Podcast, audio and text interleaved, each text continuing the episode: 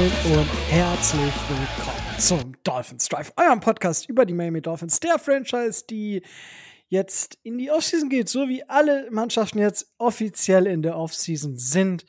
Der Super Bowl ist vorbei, die dicke Dame hat zu Ende gesungen und äh, ja, die NFL hat ja, ich hab's ja, ich hab's ja letzte Woche schon gesagt.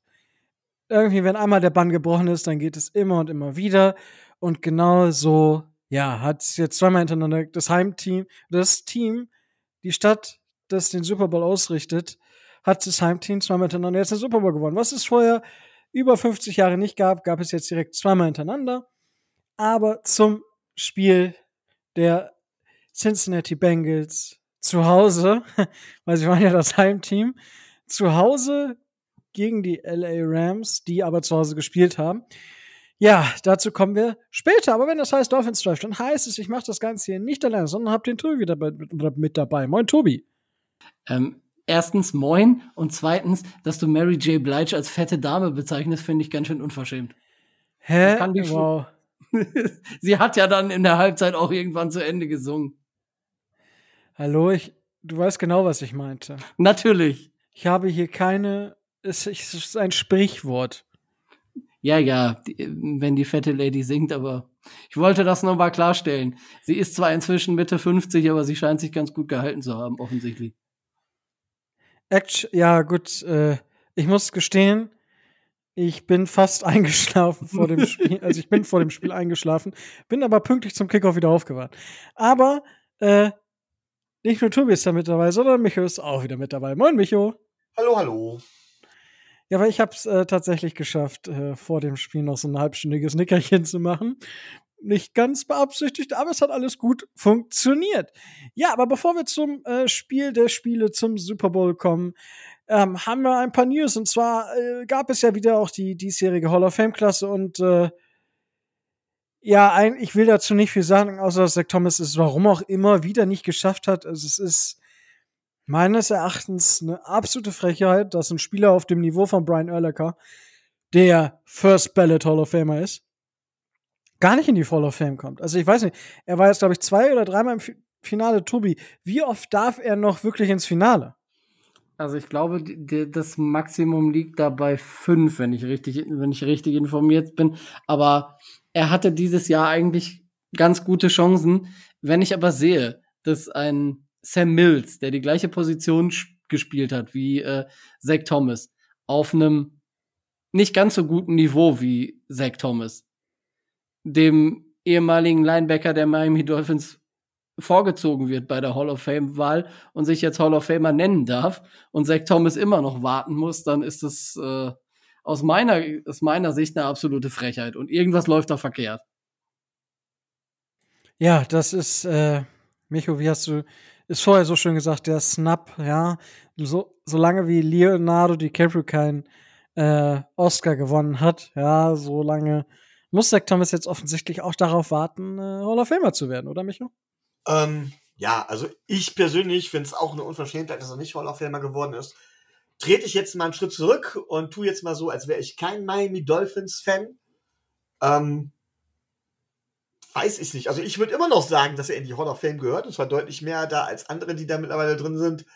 Ähm, anscheinend sehen das aber andere Leute deutlich anders, die keine Fanbrille aufhaben.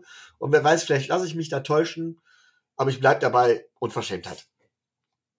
Ja gut, ich glaube, da gibt es auch mal wer von Tom Brady gelobt wird als schwierigste Defense, der ja gehört zumindest äh, in die äh, Hall of Fame eigentlich, aber gut. Hoffen wir, dass er es irgendwie in den nächsten Jahren schafft. Ich meine, gut, in, in ein paar Jahren kommt ja dieser super, super ähm, Jahrgang. Ah, ja, mit Tom Brady. Wo, wobei ich fände es geil, wenn Aaron Donald jetzt aufhört und weil dann hoffe ich, dass Big Ben kein First Ballot Hall of Famer wird. Das wäre ein innerliches Blumenpflücken. Das wird aber nicht passieren. Gut. Ja, ich habe Hausaufgaben, ich habe Hausaufgaben. Ich habe mich vorbereitet. Darf ich das noch mal kurz hier ja, erwähnen, damit der, damit der Lehrer zufriedengestellt ist? Sehr gerne, Tobi. Wir, wir wollten uns ja mal darüber unterhalten, wie das Ganze da, äh, da so mit, mit dem Prozedere äh, funktioniert. Ähm, es gibt ein, ein, ein Panel oder ein, äh, eine Zusammenkunft von ähm, 49 Medienvertretern. Das ist ähm, je, je einer pro NFL-Standort, äh, also pro Team, und 16 sogenannte überörtliche NFL-Berichterstatter, die sich da ähm, zusammensetzen. Das haben sie dieses Jahr per Videokonferenz schon am 18. Januar gemacht in der Wahl. Gewählt werden ähm, fünf ähm, Spieler. Maximale Aufnahmen sind acht. Ähm, es gibt so ein paar Ausschüsse, die dann alte Coaches und äh, Seniors vorschlagen können. Da ist das Maximum bei drei. Das waren dieses Jahr Dick Vermeil, äh, Art McNally und Cliff Branch, die ähm, in die Hall of Fame gekommen sind, plus fünf Spieler. Um neu aufgenommen zu werden, läuft das Ganze so, dass derjenige ähm, Medienvertreter von dem Standort, wo der Kandidat die, den Hauptteil seiner Karriere verbracht hat, den vorstellt und quasi Werbung für den macht. Ähm, für Miami ist es immer noch, ich hatte das äh, vor, glaube ein paar Monaten fälschlicherweise gesagt, dass das äh, Armando Salguero nicht mehr macht. Der macht's trotzdem, obwohl er nicht mehr beim äh, beim Herald ist, ähm, ist er trotzdem dafür verantwortlich gewesen, Zach Thomas äh, vorzustellen. Und ähm, um da reinzukommen, muss er von 80 Prozent der, äh, der Juroren einen Daumen nach oben bekommen. Ähm, das hat geklappt bei den fünf Spielern, die jetzt neu in die Hall of Fame gekommen sind. Ähm, das ist einmal Offensive Tackle Tony Boselli, Safety Leroy Butler, Defensive End äh, Richard Seymour, ähm, DT Brian Young und eben der von uns schon angesprochene Linebacker Sam Mills, der für die, für die Saints und für die äh, Carolina Panthers gespielt hat. Die haben also diese 80 äh, Prozent der, äh, der Stimmen bekommen, so dass die Hall of Fame in Kenton jetzt äh, 362 Personen hat. Warum jetzt Zach Thomas diese 80 Prozent nicht bekommen hat, fragt mich nicht. Es ist mir absolut unbegreiflich. Denn, wie wir schon gesagt haben, wenn da mehrere Spieler einer Position zur Wahl stehen, zu, dann müsste man ja laut der, des logischen Menschenverstands davon ausgehen, dass der bessere Spieler mit dem besseren, äh, mit dem größeren Impact die Stimmen bekommt. Ähm, mit Fanbrille natürlich ist Zach Thomas klar vorne vor, äh, vor Sam Mills. Ähm, in diesem Jurorengremium scheinbar nicht. Warum auch immer. Wir machen einfach äh, Mr. Aguero ähm, dafür verantwortlich. Naja, wen willst du sonst dafür verantwortlich machen? Nee, kannst ja nicht. Gibt nee, du kannst, du kannst die Schuld nur äh, an Armando Salguero abgeben. Weil entweder ist dessen, dessen Rede so beschissen, dass äh, Zach Thomas keiner wählt, oder äh, die Leistungen, die Zach Thomas nun mal gebracht hat, werden als nicht so hoch eingeschätzt. Und auch das kann ich mir nicht vorstellen. Bin ratlos. Ja, ja ich, ich auch, aber gut.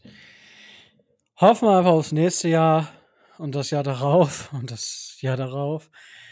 Ja, keine Ahnung. Es ist, es ist einfach wild und ich verstehe es auch nicht. Aber gut, vielleicht muss ich's, äh, vielleicht muss ich es auch nicht verstehen. Keine Ahnung. Ähm, gut, das sind die ersten News, die wir abgefrühstückt haben wollten. Die zweite News ist so ein bisschen nochmal so ein Status, wie es aktuell der Stand der Dinge bei Brian Flores und bei Stephen Ross. Ian Rappaport hatte im Rahmen der Super Bowls nochmal, ja, irgendwie das Bedürfnis, das Offensichtliche herauszuposaunen, dass natürlich, es gibt jetzt ähm, Untersuchungen und Kontrollen, ob oder wie oder was da was dran ist, dass ähm, Mr. Ross äh, Brian Flores 100.000 Dollar pro verlorenes Spiel geboten haben soll. Aber ja, und dass er daraufhin das Team verkaufen müsste, wenn das denn stimmen würde. Also im Prinzip nichts Neues, würde ich mal behaupten, weil ja, das ist ja, da haben wir ja in den letzten Wochen schon genau oft drüber gesprochen, dass, wenn das wahr ist, da muss Brian Flores, ach, da muss Steven Ross das Team verkaufen. Nein, ich glaube nicht, dass Brian Flores das Team kaufen wird. Ich glaube, da fehlt ihm doch die ein oder andere Mark. Aber das, ja, das ist offensichtlich nur, damit ihr da den aktuellen Stand habt, dass dort Untersuchungen laufen. Aber auch das ist ja eigentlich nichts, was jetzt neu ist oder erschreckend neu ist. Was zum Thema Brian Flores jetzt nochmal rausgekommen ist, dass er äh, tatsächlich jetzt auch den Fall bei den Texans mit in den Lawsuit aufgenommen hat. Also, dass er da den Headcoaching-Posten nicht bekommen hat, weil er diesen Lawsuit führt. Und das sieht er als gegeben an und hat da vermutlich wahrscheinlich auch wie bei den anderen Sachen 100.000 Beweise für. Und ja, also bisschen absurd, meiner Meinung nach, was er da macht. Also das jetzt auch noch wieder aufzunehmen, weil wenn ich jetzt ein Owner wäre oder ein GM in der NFL, ich würde den nie mehr einladen. Ich würde würde auch seine Nummer sperren, wenn ich wüsste, dass er es ist, weil nachher sagt er, ja, der hat nur zehn Minuten mit mir telefoniert. Richtiger Rassist, das ist, der mit anderen hat er zwölf Minuten telefoniert. Nee, also, nee, da muss ich jetzt erstmal ein Lawsuit, den muss ich auch mit in den Lawsuit nehmen. Der, äh, Madman Walking inzwischen. Ich habe da keine anderen Worte mehr für, so leid es mir tut. Ich weiß nicht. Tobi, möchtest du noch etwas zu diesen Themen ergänzen? Naja, ähm, es scheint wohl so zu sein, dass äh, einer der Assistenten von Brian Flores äh, aus dem Coaching-Staff da als Kronzeuge mit aufgeführt wird, der das wohl bezeugen können soll. Und man wird dann sehen. Ähm, wir hatten in der letzten Woche schon gesagt, die anderen Owner entscheiden, ob äh, Stephen Ross die Dolphins behalten darf oder nicht. Und das wird ein bisschen dauern und dann werden die sich irgendwann bei einem ihrer Treffen zusammensetzen und dann wird man darüber abstimmen und dann wird man sehen, was rauskommt. Egal, was da gewesen ist, ich kann mir nicht vorstellen, dass die 31 anderen äh, äh, da diese Büchse der Pandora aufmachen, weil wie ich glaube, Micho hat das hat das schon mal hat das schon mal erwähnt da läuft hinter den Kulissen so viel und es wird auch in den anderen äh, Franchises äh, schmutzige Wäsche gewaschen werden. Wenn da einer mit anfängt, dann haben wir einen Domino-Effekt und dann haben wir hinterher äh, wahrscheinlich fünf bis zehn Teams, die verkauft werden müssten. Micho, wird es dazu kommen? Also wie Tobi das so schön gesagt hat, bei 32 alten weißen Männern haben 31 Dreck am Stecken. Ähm, mindestens. Genau, die muss man mal mit sacken lassen. Nein, also ich glaube grundsätzlich, wenn man sich so anguckt, wie die NFL in der Vergangenheit mit Dingen umgegangen ist ähm, und umgeht, wir denken nur an den Besitzer der Washington Commanders, aber ich denke an Robert Kraft zum Beispiel, der auch des, des Betrugs und so weiter überführt worden ist. Ähm, das, also so weit werden sie nicht gehen. Und was ich, ich habe mich länger und intensiver noch damit beschäftigt, gedanklich und habe dann auch einige Abhandlungen in Anführungszeichen dazu gelesen und bin auf einige Ideen gekommen. Also ich persönlich, also jetzt die eine Geschichte, glaube ja tatsächlich, dass, dass Ross tatsächlich irgendwo Geld geboten hat. Ich glaube aber, dass das normal ist. Ich glaube, dass das in der NFL regelmäßig passiert. Äh, allein schon deswegen wird da nichts bei rauskommen. Aber selbst wenn Brian Flores jetzt wirklich ähm, äh, äh, Zeugen hat, selbst wenn Brian Flores eine Tonaufnahme hat, dann stellt sich Ross hin und sagt, ja, ich wollte eigentlich nur sehen, ob unser Coach ein Winner ist oder ob der bereit ist, für Kohle auch zu verlieren. Deswegen war das gar nicht ernst gemeint. Denn Geld ist ja nie geflossen. Flores hat ja abgelehnt. Und solange kein Geld geflossen ist, solange es kein Bild gibt, mit einem Umschlag, den Ross an Brian Flores gibt, ja, solange wird es keinen Beweis geben, der kräftig genug ist, um die Owner dazu zu zwingen, Ross wiederum zum Verkauf zu zwingen. Und von daher ist das alles ein stummes Wasserglas den Brian Flores bemüht, selbst wenn er recht hat, ähm, ohne meiner Meinung nach irgendeine Aussicht auf Erfolg. Und über die Rassismusgeschichte, Rico, da hast du gerade eben auch schon genug gesagt. Ähm, den gibt es, den Rassismus, das ist gar keine Frage. Und Brian Flores schadet der ganzen Sache nur. Und tatsächlich ist es so, dass da auch da habe ich jetzt aus dem Umkreis von Brian Flores gehört, dass sie auf die Miami Dolphins einhauen. Und das muss man sich jetzt mal auf der Zunge zergehen lassen. Mike McDaniel wäre nicht schwarz genug, um als Minority Coach zu gelten. Sorry, das ist so despektierlich. Also da, da fällt einem auch nichts mehr zu ein. Und ähm, von daher sehe ich die Sache mittlerweile tiefenentspannt und sehe nur, wie Brian Flores seinen ehemals besseren Ruf zumindest endgültig zerstört. Was mich so ein bisschen stört, ist, äh, wenn ich hier Berichterstattung von nicht NFL-affinen Medien lese. Ich nehme jetzt zum Beispiel die FAZ, wo dann wirklich drin steht, Brian Flores wurde bei den Miami Dolphins ohne irgendwelchen Grund entlassen, nur weil er schwarz war. Und dieses Narrativ wird tatsächlich hier in Deutschland immer weiter verbreitet. Ist natürlich bitter, aber letztendlich wird es die Miami Dolphins nicht wirklich interessieren. Ernsthaft? Also, krass, wow. Also das, ja gut, das, das ist dumm.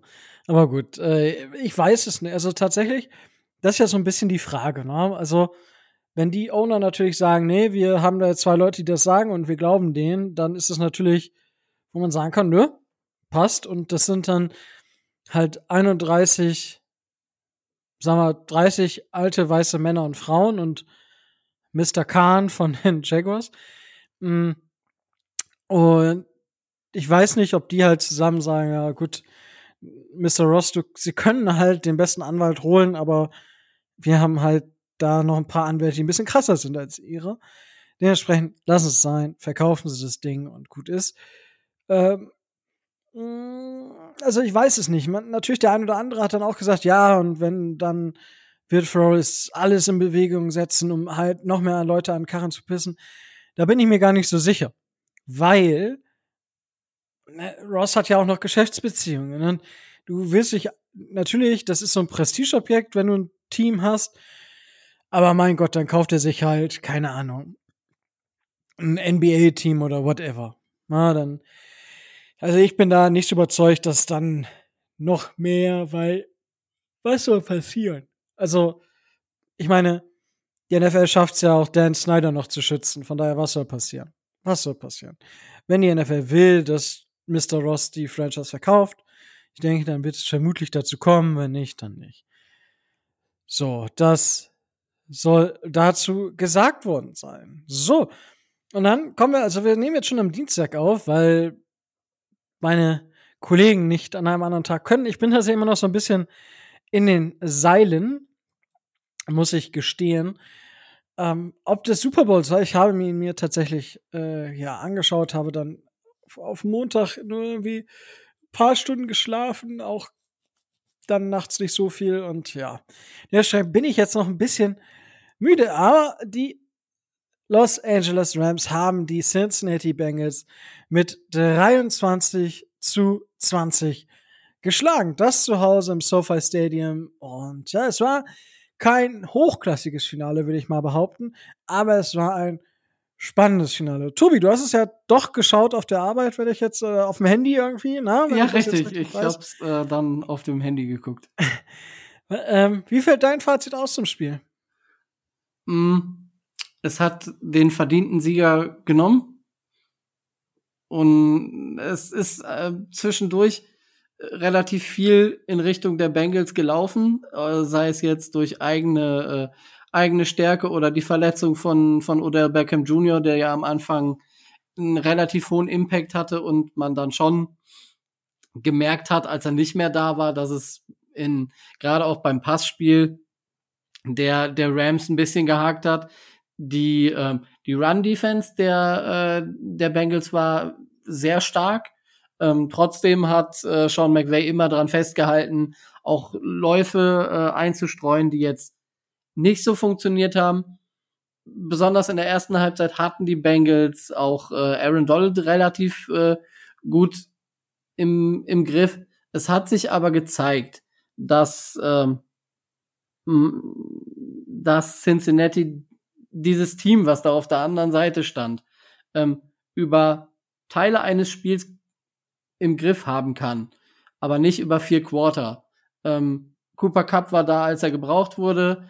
Ähm, Aaron Donald hat äh, zum Ende hin die, die Big Plays gemacht, die es brauchte, damit, äh, damit die Rams gewinnen. Ähm, es war knapper, als es hätte sein müssen. Und über die Leistung der Referees äh, hülle ich den Mantel des Schweigens, damit ihr euch auch noch aufregen könnt. Oh, okay. Ja gut, da können wir sicherlich gleich noch zu sprechen. Fand ich jetzt aber gar nicht so wild insgesamt. Ähm, Micho, Wie hat dir das Spiel gefallen? Wie ist deine, wie ist dein Fazit? Ähm, ja, also es gibt natürlich Fazit zu dem Spiel selber und es gibt Fazits, die sich aus dem Spiel heraus ergeben. Äh, grundsätzlich, das Spiel hat von der Spannung gelebt, das war nicht hochklassig. Ähm, ich sage, hätten die Rams das verloren, wäre das Sean McVay schuld gewesen. Ähm, und da ziehe ich auch ein bisschen den Bogen eben zu uns Miami Dolphins irgendwo. Sean McVay, auch, auch hier aus dem, aus dem alten Shanahan Tree, der äh, tatsächlich ähm, auch diesen bestimmten Run-Ansatz verfolgt und davon einfach nicht weggehen will. Auf der anderen Seite hat man gese gesehen, wenn es gar nicht anders geht, dass man halt eben bestimmte Playmaker braucht und vor allen Dingen einen Quarterback, der in der Lage ist, in entscheidenden Situationen die Pässe anzubringen. Natürlich braucht auch die Receiver, die die Bälle fangen. Da muss man sagen, dass äh, Matthew Stafford nach dem Ausfall von Odell Beckham äh, tatsächlich Schwierigkeiten hatte mit den anderen Receiver, weil, weil da waren massenhaft Drops dabei. Das lag nicht an Stafford. Auch die Interception lag nicht an Stafford ähm, direkt nach der Halbzeit. Von daher ähm, sieht man da, was man eigentlich braucht für so einen Super Bowl Run. Äh, bei den Bengals heißt es immer wieder, sie kommen jederzeit zurück. Das hat man damals auch bei Dan Marino gesagt, der letztendlich nur einen Super Bowl in seiner Karriere gespielt hat. Wir hoffen, ja, ich will es nicht sagen, ich hoffe, dass es Burrow nicht genauso geht. Im Grunde genommen ist mir das da relativ egal, aber das ist halt eben kein Selbstläufer.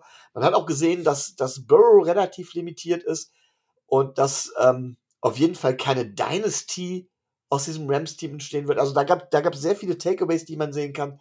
Letzten Endes war es aber ein unterhaltsames Spiel, weil es nicht hochklassig war, aber spannend. Ähm, die Referees, ja, diese Face-Mask-Geschichte fand ich, war schwierig. Aber gut, haben sie nun mal nicht gesehen. Ähm, ich fand aber die Flaggen größtenteils, größtenteils, bis auf einer, im letzten Viertel wiederum gerechtfertigt. Das heißt, über die Referees habe ich mich tatsächlich gar nicht so aufgeregt. Und zu guter Letzt die Halftime-Show, die muss man ja auch immer noch mit dazu erwähnen. Es ist jetzt absolut nicht meine Musik. Ich mag die ganzen Musiker, die da waren, nicht. Rapper sind eh nicht so für das Riesenspektakel bekannt.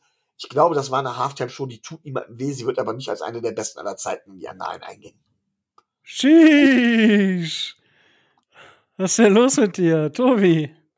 Ähm, kennt ihr den, den Tweet von, äh, von Dan Marino zu Joe Burrow? Da, da, äh, das konnte sich ja Dan Marino nicht verkneifen.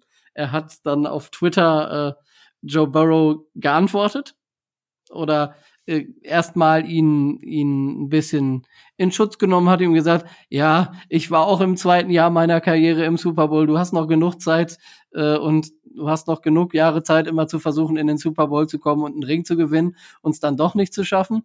Ähm, auf diesen Tweet, auf diesen Tweet dann ähm, hat Jim Kelly äh, hat Jim Kelly geantwortet mit einem weiteren äh, Retweet, äh, wo er dann gesagt hat, ja, oder du machst es so wie ich, du kommst in den Super Bowl, dann versuchst du es nächstes Jahr nochmal und verlierst, dann das, ne, dann das Jahr drauf nochmal und verlierst und das Jahr dann nochmal drauf und verlierst, das Jahr dann drauf nochmal und verlierst. Es gibt viele Wege, keinen Ring, keinen Ring zu gewinnen.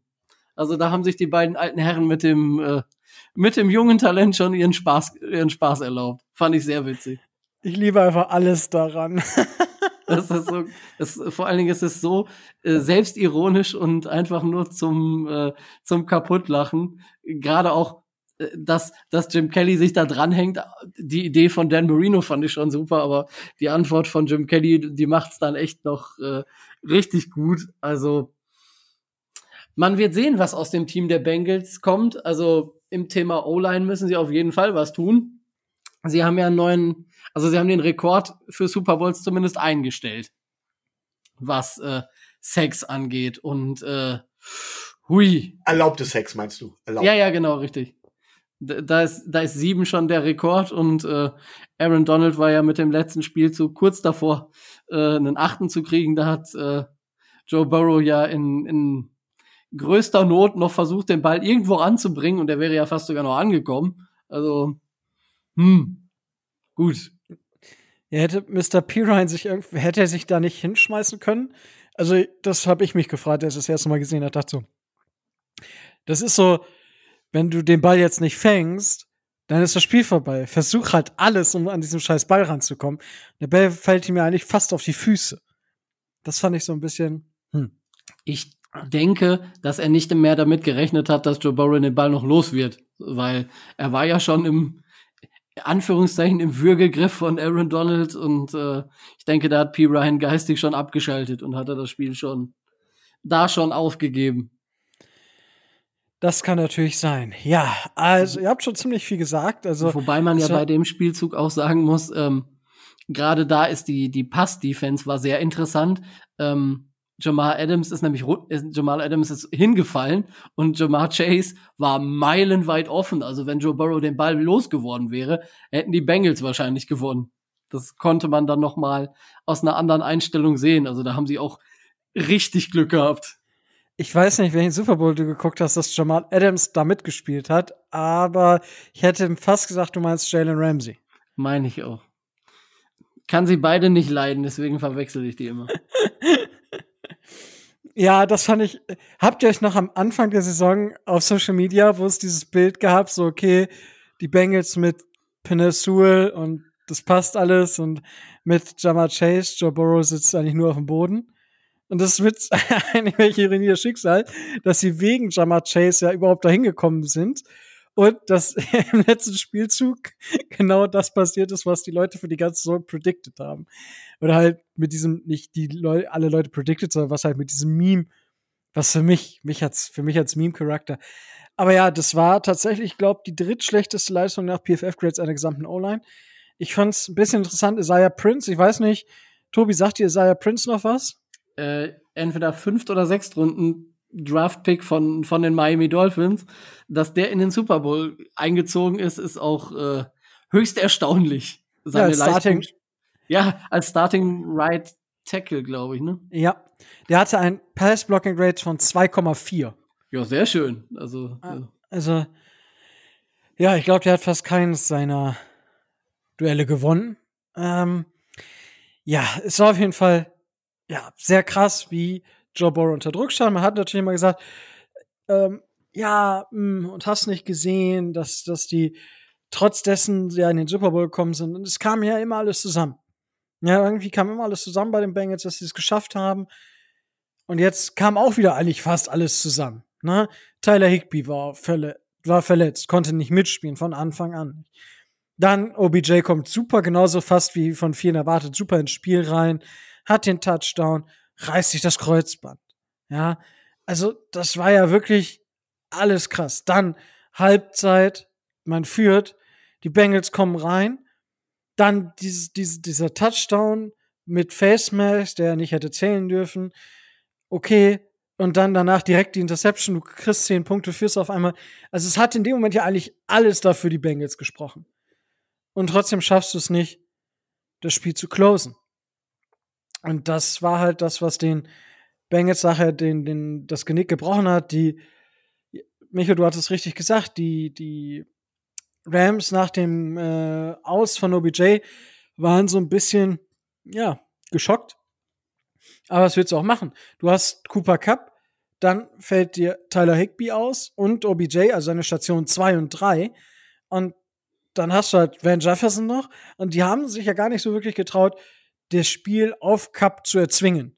Bis zu dem letzten Drive, wo sie es dann erzwingen mussten und wo es dann geklappt hat. Weswegen ja Cooper Cup nachher auch MVP geworden ist. Also für mich war es entweder Cooper Cup oder Aaron Donald. Ich hätte mit beiden leben können. Ich sag mal, hätte er irgendwie den Sack gehabt oder eben noch einen Strip-Sack, Fumble, whatever, ähm, dann wäre das sicherlich noch mal eine andere Hausnummer geworden. Dann hätte es mich so ein bisschen an die Performance von Vaughn Miller damals gegen die Carolina Panthers erinnert, dann denke ich, wäre auch Aaron Donald zum MVP geworden. Und ja, Aaron Donald einfach wieder Monster-Performance und es freut mich tatsächlich für ihn, dass, dass er da geschafft hat. Und zu den Schiedsrichtern, mh, hm, ich hatte meine Probleme, weil in der Situation, wo Aaron Donald Joe Borrens ausschubst, was ja legitim war, weil Joe Burrow war noch mitten im Feld und der hat ihn einfach rausgeschubst.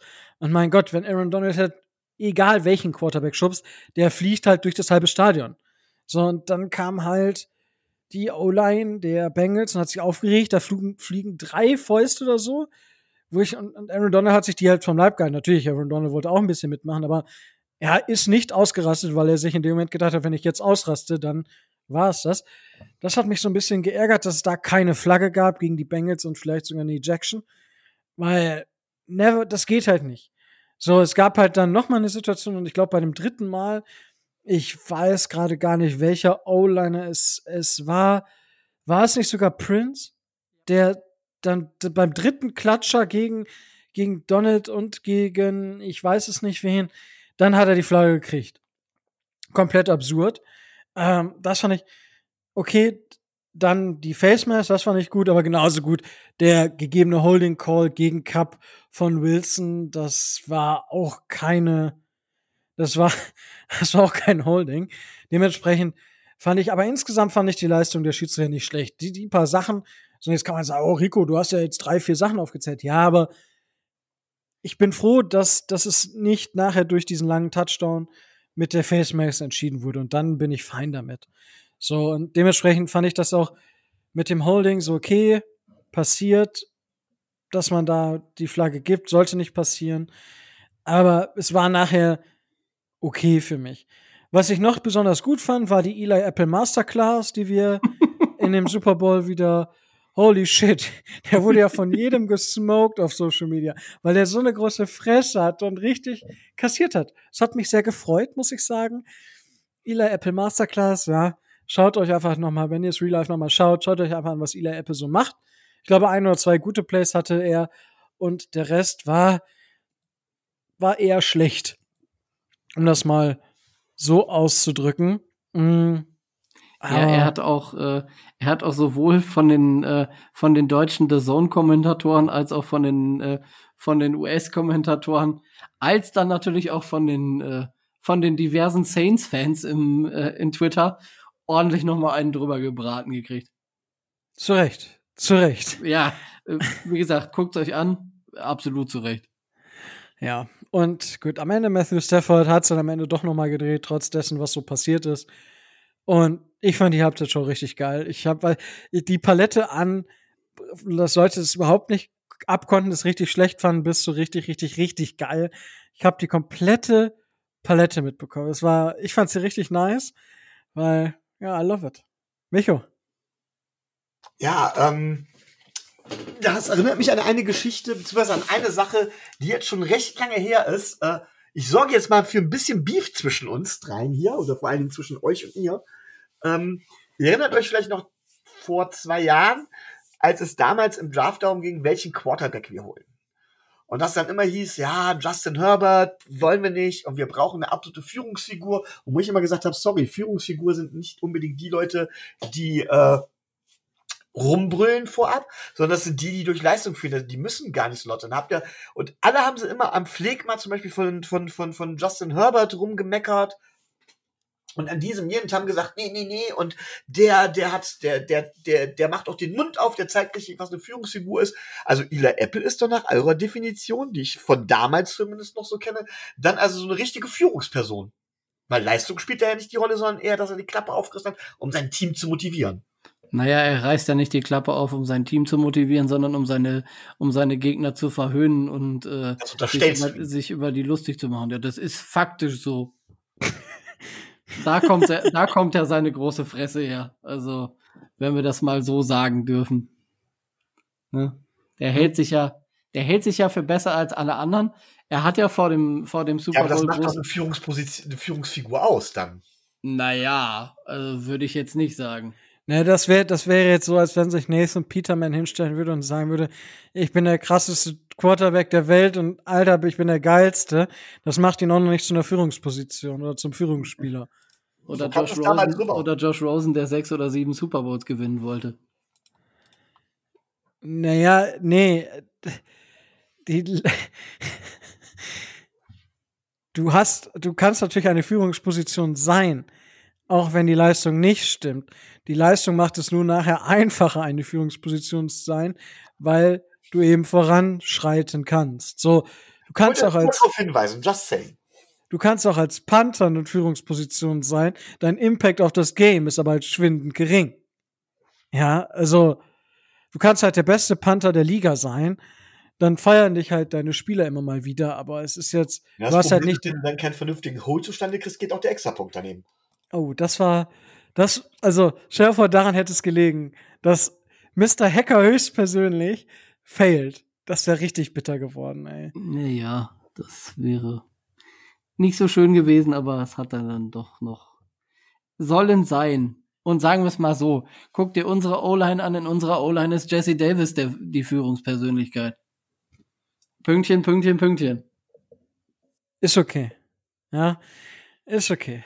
Aber ich, ich also wie gesagt, ich habe ja, war vorher auch so ein bisschen für die, für die, für die Rams, war einfach, dass diese ganzen Veterans, die jetzt wirklich ihren Ring bekommen und finde ich gut. Und ja, also ich habe es ja schon, die AFC ist, ist so stacked mit Talent. So, die, man hat die Chiefs, wir haben die Bengals, wir haben die Chargers mit Justin Herbert, der auch einfach ein guter Quarterback ist. Dann haben wir die Bills mit Josh Allen. Ja, wir haben die Patriots, die man vermutlich immer auf der Rechnung haben muss jetzt, leider Gottes. Schauen wir einfach mal, wie das nächste Saison aussieht in Jahr 2 von Mac Jones. Ähm, dann haben wir vielleicht irgendwann mal ein Jaguars-Team, was kompetent wird. Wir haben vielleicht eine neue Dolphins-Philosophie. Äh, vermutlich habe ich jetzt ein, zwei Teams bei, bei den Steelers, muss man halt sehen, was da passiert. Ja, du musst, äh, bei, den, musst bei den Broncos auch erstmal gucken, mit welchem Quarterback die nächstes Jahr anstehen. Ja, gehen. also wie, also die AFC ist, also wenn, das wäre halt richtig krass. Und da muss man mal schauen, was, was da passiert. Äh, ich sage nicht, dass die Bengals definitiv nochmal Super Bowl erreichen werden, aber die haben eine höhere Wahrscheinlichkeit, vermutlich, das jetzt zu erreichen, weil sie ja immer noch also sie können jetzt ja alles einfach in die in die O-Line investieren. Sie haben keine großen Free Agents, die die sie resignen müssen für teuer Geld oder so. Dementsprechend ist da noch sehr, sehr viel möglich für das junge Team. Sie werden sich aber nichtsdestotrotz vermutlich nicht von ihrem Headcoach trennen, wobei der ja auch mal tatsächlich ein bisschen Risiko gegangen ist. Und äh, ja, zu Sean McVay, das hat mich oder hatten wir, wir hatten ja geschrieben, weil wir wollten Tobi ja nicht spoilern. Wir haben ja so ein bisschen, aber Sean McVay, das haben wir auch geschrieben gehabt, äh, der hätte, also, da hätte man wirklich, dem hätte man das anhängen können, wenn das jetzt nichts geworden wäre. Na klar hat der nachher auch alles auf eine Karte mit Cup und hat versucht, andere Leute fry zu schemen und so weiter und so fort. Aber dieses Festhalten an dem, das, das, und da sehe ich halt die Gefahr nicht. Das, das, das Laufspiel der, der Rams bis auf diesen Fourth and One mit Cup, das Laufspiel war ja überhaupt auch null kreativ. Das war ja immer nur versucht durch die Mitte, durch die Mitte, durch die Mitte. Es hat ja auch null funktioniert. Das war nicht kreativ, das war nichts. Und wenn ich mir das äh, Laufspiel der 49ers anschaue, dann ist das schon noch mal ein bisschen was anderes gewesen. Dementsprechend hatte ich jetzt, hätte ich jetzt bei McDaniel erstmal da nicht so die große Gefahr. Muss ich, muss ich gestehen. Und, aber dazu werden wir wahrscheinlich noch in, im Laufe der Offseason genug Zeit haben, um das zu analysieren. Ja? Gut. So, das haben wir dann abgehakt. Beziehungsweise gibt es etwas, was ihr noch zum Super Bowl sagen möchtet? Ja, würde ich gerne. Ähm, das konnte ich beim letzten Mal nicht so sagen. Ich finde den Ansatz, den die Rams verfolgt haben, ja sehr interessant. Nämlich hinzugehen und zu sagen, ich gebe meine ganzen meine ganzen Chancen auf junges Talent, auf junges, herausragendes Talent für die nächsten Jahre gebe ich halt eben ab, um proven Veterans zu holen und dann eben diesen einen Run zu machen. Ich fand den äh, Ansatz sehr interessant, aber Frank hat ja beim letzten Mal gesagt, oh, dann kriegen wir nachher so NBA-Verhältnisse. Man muss aber mal sehen, die Rams haben in der Saison zwischendurch gestruggelt. Sie haben im Super Bowl gestruggelt. Sie haben jetzt extrem viele Free Agents. Sie sind extrem darauf angewiesen, dass wenn überhaupt Talent äh, nachkommt, äh, dass sie das aus den, aus den Runden drei und vier ziehen, weil sie haben, glaube ich, äh, über Jahre hinaus in den ersten drei Runden praktisch keinen Pick oder picken nur einmal oder sowas. Ähm, ich glaube, der Erfolg von den Rams ist tatsächlich wiederholbar. Und meine Frage wäre an euch tatsächlich, ähm, was ist euch, oder ja, die, die, die Frage ist, was wäre euch lieber? Wäre euch lieber, ein Team aufzubauen, das jedes Jahr eine 70-prozentige Chance hat, in den Super Bowl zu kommen, nicht ja, dir zu gewinnen, oder ein Team, das einmalig eine 90-prozentige Chance hat, in den Super Bowl zu kommen. Was wäre euch lieber, wenn ihr das wählen könntet? Tobi. Mir wären die 70 Prozent lieber. Ich glaube, dass äh, ich kann mir das nicht äh, vorstellen, dass mein meine Pumpe einen Super Bowl der Miami Dolphins mitmachen würde. Also es wäre, ich wüsste gar nicht, ob ich den gucken kann. So wäre ich da gehypt. Drei, zwei Wochen vorher schon. Äh, Tobi, du wirst nie einen Super Bowl der Dolphins gucken. Ich habe den schon in meiner in meinen Lesezeichen gespeichert, den Tweet. Ja, den werde ich auch eiskalt auspacken, wenn die Dolphins einfach mit einem Super Bowl kommen. Ja, dann darf ich es nicht gucken. Sehr gut. Finde ich, finde ich super. Wir schreiben dann auch nichts im Chat. Ja? Nee, nee, überhaupt nicht. Gar kein, gar kein Problem. nee. Kannst du dir in Real Life angucken. Ja. Ähm, ich gehe im Garten spazieren. Sehr gut. oh, ja. Schlimm. Ähm, ja. Über, über wie viele Jahre die 70 Prozent? Was hattest du gesagt, Micho? Über zehn Jahre jedes Jahr 70-prozentige Chance, in den Super Bowl zu kommen oder einmal 90-prozentige Chance. Nur in den Bo Super Bowl zu kommen, nicht ihn zu gewinnen. Das wäre dann nochmal was anderes. Ja, ich, über, ich überlege gerade. Weil, ich meine, wenn ich das statistisch betrachte, allein eine 70-prozentige Chance zu haben, in den Super Bowl zu kommen. Das heißt, ich habe sieben Super Bowl-Teilnahmen in den zehn Jahren im Vergleich zu einer. Wenn ich die 90 Prozent jetzt als, selbst dann habe ich in, wenn ich dann natürlich das Jahr in den zehn Jahren erwische, wo ich dann nicht reinkomme, weil sich mein Quarterback im Championship Game verletzt oder so, keine Ahnung, dann sieht es natürlich doof aus. Aber wenn ich die 90-70 Rechnung mache, dann ja, gehe ich, äh, gehe ich schon mit den, mit den 10 Jahren 70 Prozent. Die Frage ist, welch, also würdest du zum Beispiel den Chiefs das aktuell attestieren, dass sie jetzt, oder sagen wir, seitdem sie den Super Bowl gewonnen haben, mit dem ja eingerechnet diese 70 Prozent über 10 Jahre gepachtet hatten? Äh, grundsätzlich ja, allerdings glaube ich, dass du die Statistik ein bisschen falsch interpretierst. Es ist ja nicht so von wegen, dass du, also klar, wenn du es so betrachtest, heißt ja, wenn du, äh, dass du bei 10 mal 7 mal in den Super Bowl campst, aber du hast jedes Jahr die Chance neu bei 70 Prozent. Das heißt, du hast rein theoretisch jedes Jahr eine 30-prozentige Chance, eben nicht in den Super Bowl zu kommen. Und das ist äh, dann gar nicht mal so wenig, wenn du es so rumsiehst. Das Risiko ist tatsächlich deutlich höher, nicht in den Super Bowl zu kommen. Und ja, den Chiefs würde ich im Moment quasi, das wäre halt eben die Variante, ähm, den, die Chiefs, äh, den Chiefs zu sagen, okay, Chiefs, ihr seid jetzt so, entweder das Modell der Chiefs geht, ja, wo man auf lange Zeit auf lange Zeit die Chance hat. Und ich meine, gut, einen Ring haben sie ja geholt. Ähm, oder aber mit den Rams und zu sagen, okay, hier diesen einen Run, wo wir verdammt gute Chancen haben. Das ist halt die Frage. Naja, aber, aber, aber, die, wenn du sagst, zehn, also ich habe doch jedes Jahr die 70 Prozent.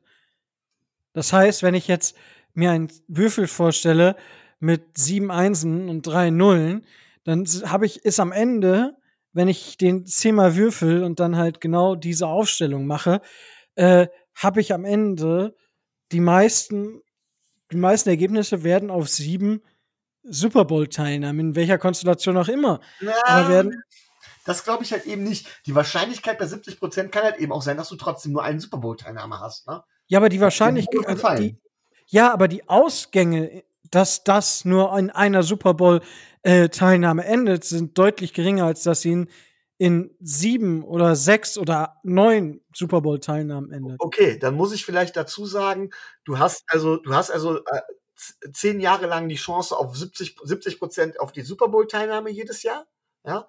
Und bei den anderen hast du halt ein Jahr 90 Prozent und die anderen neun Jahre 40 Prozent die Chance oder 30 prozentige Chance, sagen wir es mal so. Okay, das ist dann schon mal. Weil das muss man dann ja auch noch zu berücksichtigen. Ja klar, ja klar, das ist ja auch, das ist ja auch fair. Ich meine, die Rams waren ja jetzt innerhalb von vier Jahren zweimal im Super Bowl, wenn ich das jetzt richtig habe, ne? Ja. Ich glaube genau. vier Jahre zweimal. Ähm, mm, Im Anbetracht dessen, dass, ne, also da, dadurch, dass ich sage, dass ich, wenn ich 90% Wahrscheinlichkeit habe, dass ich in den Super Bowl komme, werde ich aller Voraussicht nach auch eine höhere Wahrscheinlichkeit haben, den Super Bowl zu gewinnen, würde ich vermutlich damit gehen. Weil ja, es ist mir, als Rams-Fan wäre es mir scheißegal, was jetzt passiert. Beziehungsweise nicht scheißegal, aber fuck it. Also ich wäre für die nächsten zehn Jahre zufrieden oder 20, weil wir haben einen fucking Ring. Es gibt Teams, die waren seit über 20 Jahren nicht im Super Bowl. So. Okay. Ich wollte euch nur klar machen, wo im Moment, also ich, die, wir, wir leben ja in einer Copycat-Liga, auch was, was Strategien und sowas angeht.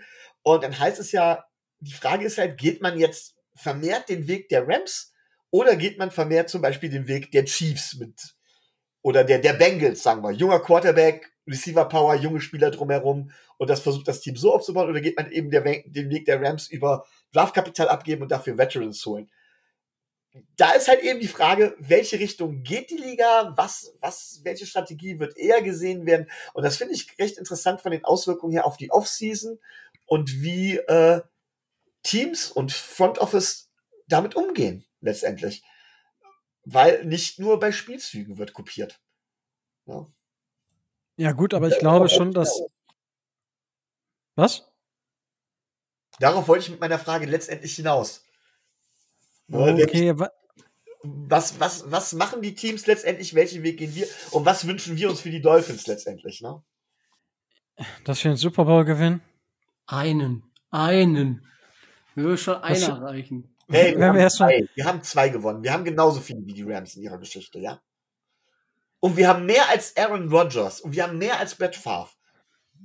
Das ist richtig. Ja.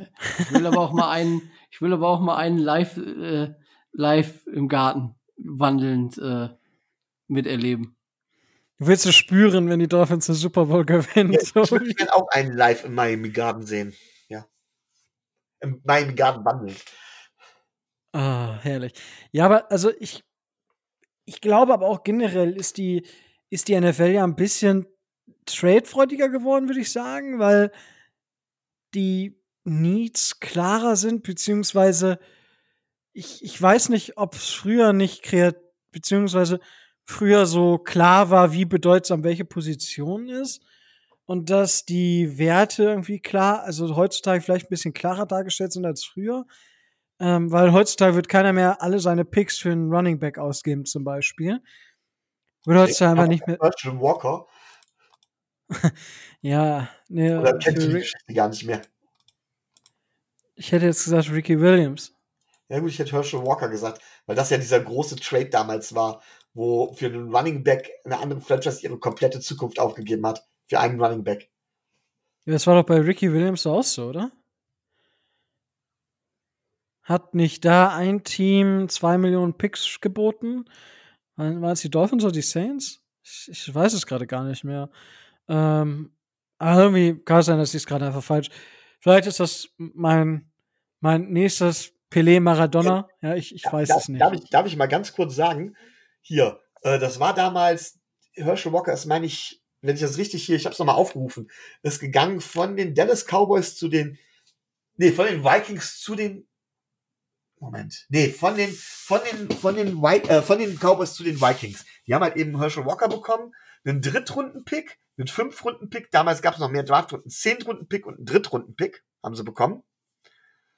Und sie haben abgegeben zwei Linebacker, einen Cornerback, einen Running Back, einen Defensive End, allesamt im, äh, im Starter- oder äh, Quality-Backup-Bereich einen First-Round-Pick, einen Second-Round-Pick, einen Sechs-Runden-Pick im nächsten Jahr und im Jahr darauf First- und Second-Round-Pick und im Jahr danach Second- und Third-Round-Pick und im Jahr darauf nochmal einen First-Round-Pick.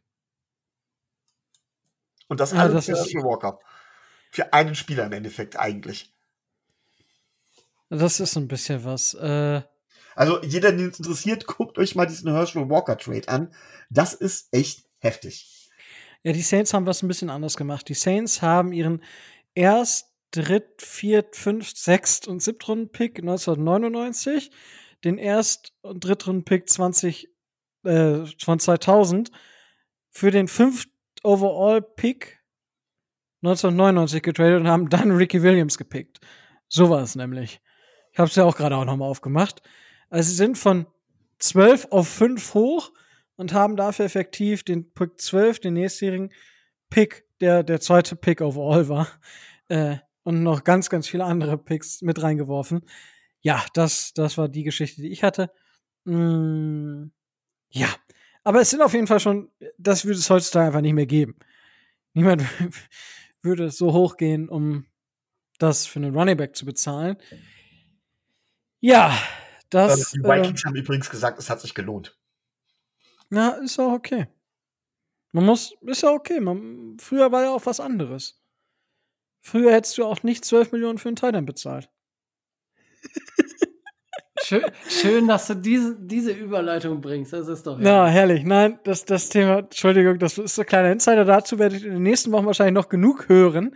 Ähm, sei, es sei als Cliffhanger aufgehangen. Äh, ja, kann man denken, was, was wir so meinen. Mm, so, das sei es. Aber äh, gut, zu dieser Thematik, wer wie seine Franchise zusammenbaut. Ich denke schon, dass das funktionieren kann. Ich weiß jetzt nicht, ob es Teams gibt, die das häufiger machen, weil also du musst es dann halt auch wirklich drauf anlegen und du brauchst halt eine gewisse Stabilität und du brauchst halt auch ein gewisses Umfeld. Und da musst du halt auch so Spieler wie Cooper Cup, die halt draften. Also, ich sag mal, ohne Cooper Cup wäre das alles nicht möglich gewesen. Und das war halt kein First Round Wide Receiver den sie da gepickt haben. Und das muss man halt im Hinterkopf behalten. Du brauchst natürlich die Spieler, die auch in den späteren Runden, die du dann pickst, die müssen auch einschlagen. Weil ansonsten bringt dir der Rest auch nicht viel. Das ist auch ein Teil der Wahrheit. Gut, Tobi, möchtest du noch etwas zum Super Bowl sagen? Leider ist es vorbei und leider dauert es jetzt erstmal eine ganze, eine ganze Zeit, bis wieder vernünftiger Football kommt. Meinst Mehr, du? Relativ, ja. Hey, du kannst doch GFL gucken. Kann ich. Kann auch äh, ELF gucken. Also, also GFL kann ich tatsächlich empfehlen. Gibt es denn eigentlich die XFL noch? Oder hat die nur eine Saison gehalten? Hat die nicht jetzt The Rock gekauft oder so? Ich, ich wollte gerade sagen, eigentlich gehört hier The Rock. Ich weiß nicht, ob da dieses Jahr was kommt. Schau, schau, schauen wir einfach. Nee, es gab doch, so eine andere Liga hat sich doch jetzt nochmal gegründet oder so, ne? Ja, wir sind an Ligen nicht zu beneiden. Aber egal. Auf jeden Fall, aber es ist in zwei Wochen das Combine, tatsächlich. Zum, zum Kalender kommen wir ja gleich auch noch. Vermutlich. Deswegen machen wir jetzt weiter. Und zwar haben wir ja letzte Woche schon mit ähm, Frank, danke nochmal an Frank an der Stelle. Ähm, ja, es war wieder ein inneres Blumenpflücken und ich denke, das Feedback hat für sich gesprochen.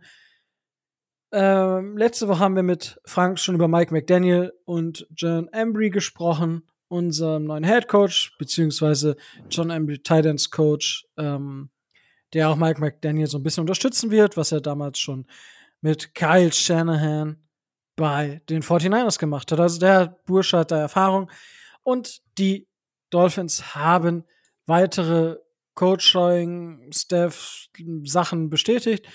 Uh, Special Teams Coordinator bleibt Danny Crossman und Defensive Coordinator bleibt Josh Boyer. Charles Burks wird Cornerbacks Coach, Anthony Campanile bleibt Linebackers Coach und Austin Clark bleibt D-Line Coach.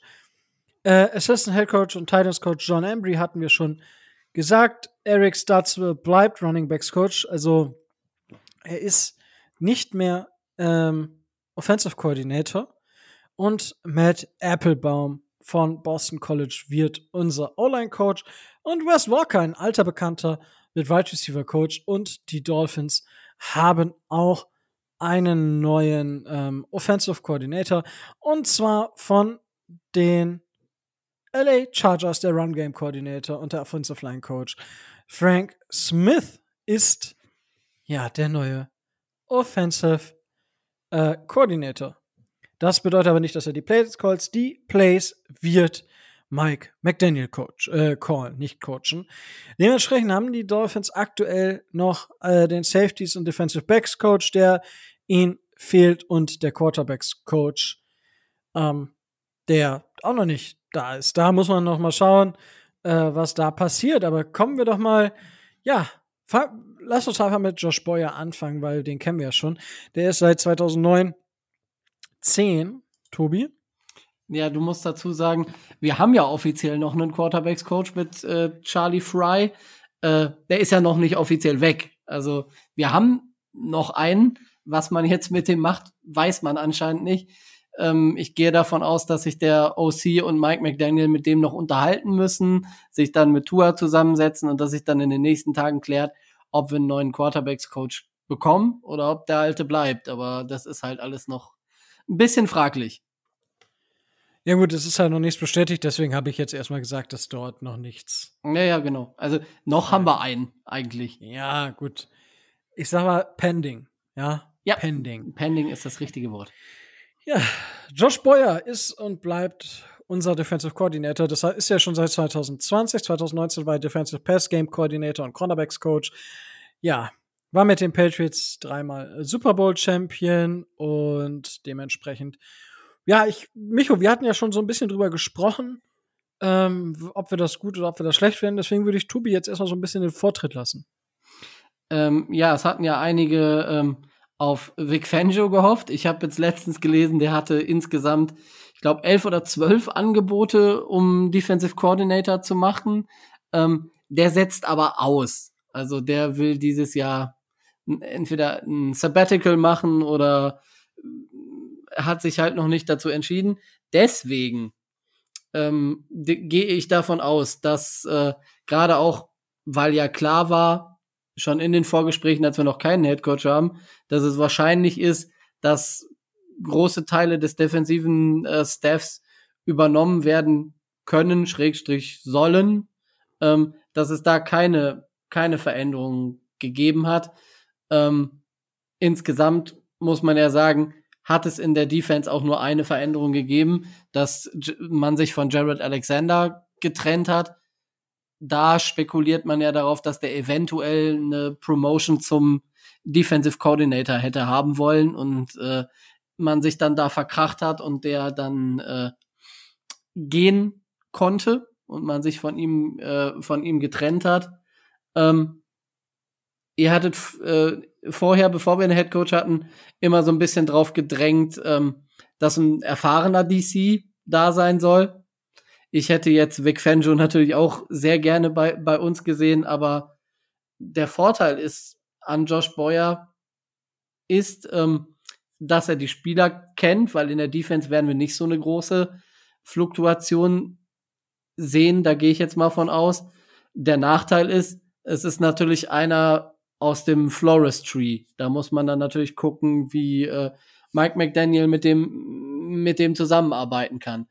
Chance, aber auch Risiko. Also man wird sehen, wie sich das entwickelt und man wird sehen, was es bringt. Ich bin besonders glücklich darüber, dass Austin Clark unser D-Line-Coach bleibt, weil das, was gerade auch die D-Line äh, in der letzten Saison gezeigt hat, war schon sehr beeindruckend, wenn man an Christian Wilkins, Zach Sieler und äh, Raquan Davis denkt zum Beispiel. Ja gut, ist ja immer auch so ein bisschen die Frage, ähm, wie viel hat Josh Boyer jetzt wirklich gemacht? Beziehungsweise wie viel hat Brian Flowers gemacht? Das ist ja so ein bisschen, ja, sagen wir es fraglich. Aber Micho, jetzt ist es Josh Boyer geworden. Äh, du findest das, weiß ich ja nicht ganz so toll. Ja, ähm, auch hier ungewöhnlich für mich, muss ich ein bisschen ausholen. Ähm, grundsätzlich ist es so, dass eine dass ein Playbook und ein Scheme und so weiter immer wieder verändert werden muss. Es muss neuen Gegebenheiten angepasst werden. Es muss ein Gameplan auch entwickelt werden, neben dem, neben dem Playbook, was für die ganze Saison gilt. Es müssen Spielzüge rausgenommen werden. Und ähm, ja, es muss eine komplette Philosophie im Prinzip auch äh, dahinter stehen. So, in der Offense haben wir ähm, Mike McDaniel, der auch das Playcalling und so weiter übernimmt. Äh, das ist sein Steckenpferd und das ist gut. Und da brauchen wir eigentlich jemanden auf der anderen Seite, der im Prinzip Mike McDaniel den Rücken frei hält. Und das wäre halt eben der DC und sich um die defensive Seite kümmert, die halt eben nicht McDaniels Steckenpferd ist. So, unsere Defense war ja letztes Jahr nicht schlecht. Und dann bleibt natürlich dann erstmal zu sagen, ganz klar, das hat Tobi auch schon schön ausgedrückt, warum dann nicht Josh Boyer nehmen? Der hat ja da durchaus einen guten Job gemacht. Aber auch das hast du gesagt, Rico, die Frage ist, wie viel hat Josh Boyer gemacht? Und das zweite ist, inwieweit kriegen wir da die notwendigen frischen Impulse rein. Vor allen Dingen, da Defense sehr anfällig für Regression sind. Wir haben eine Defense, die sehr stark über die Secondary kam. Immer noch. Also auch, dass wir in unserer D-Line ähm, dementsprechend so viel Druck aufbauen konnten über das Scheme, hat halt darf oder war halt basierend darauf, dass wir sehr stark über die Secondary kamen und eventuell muss das Ganze ja ein bisschen umgebaut werden.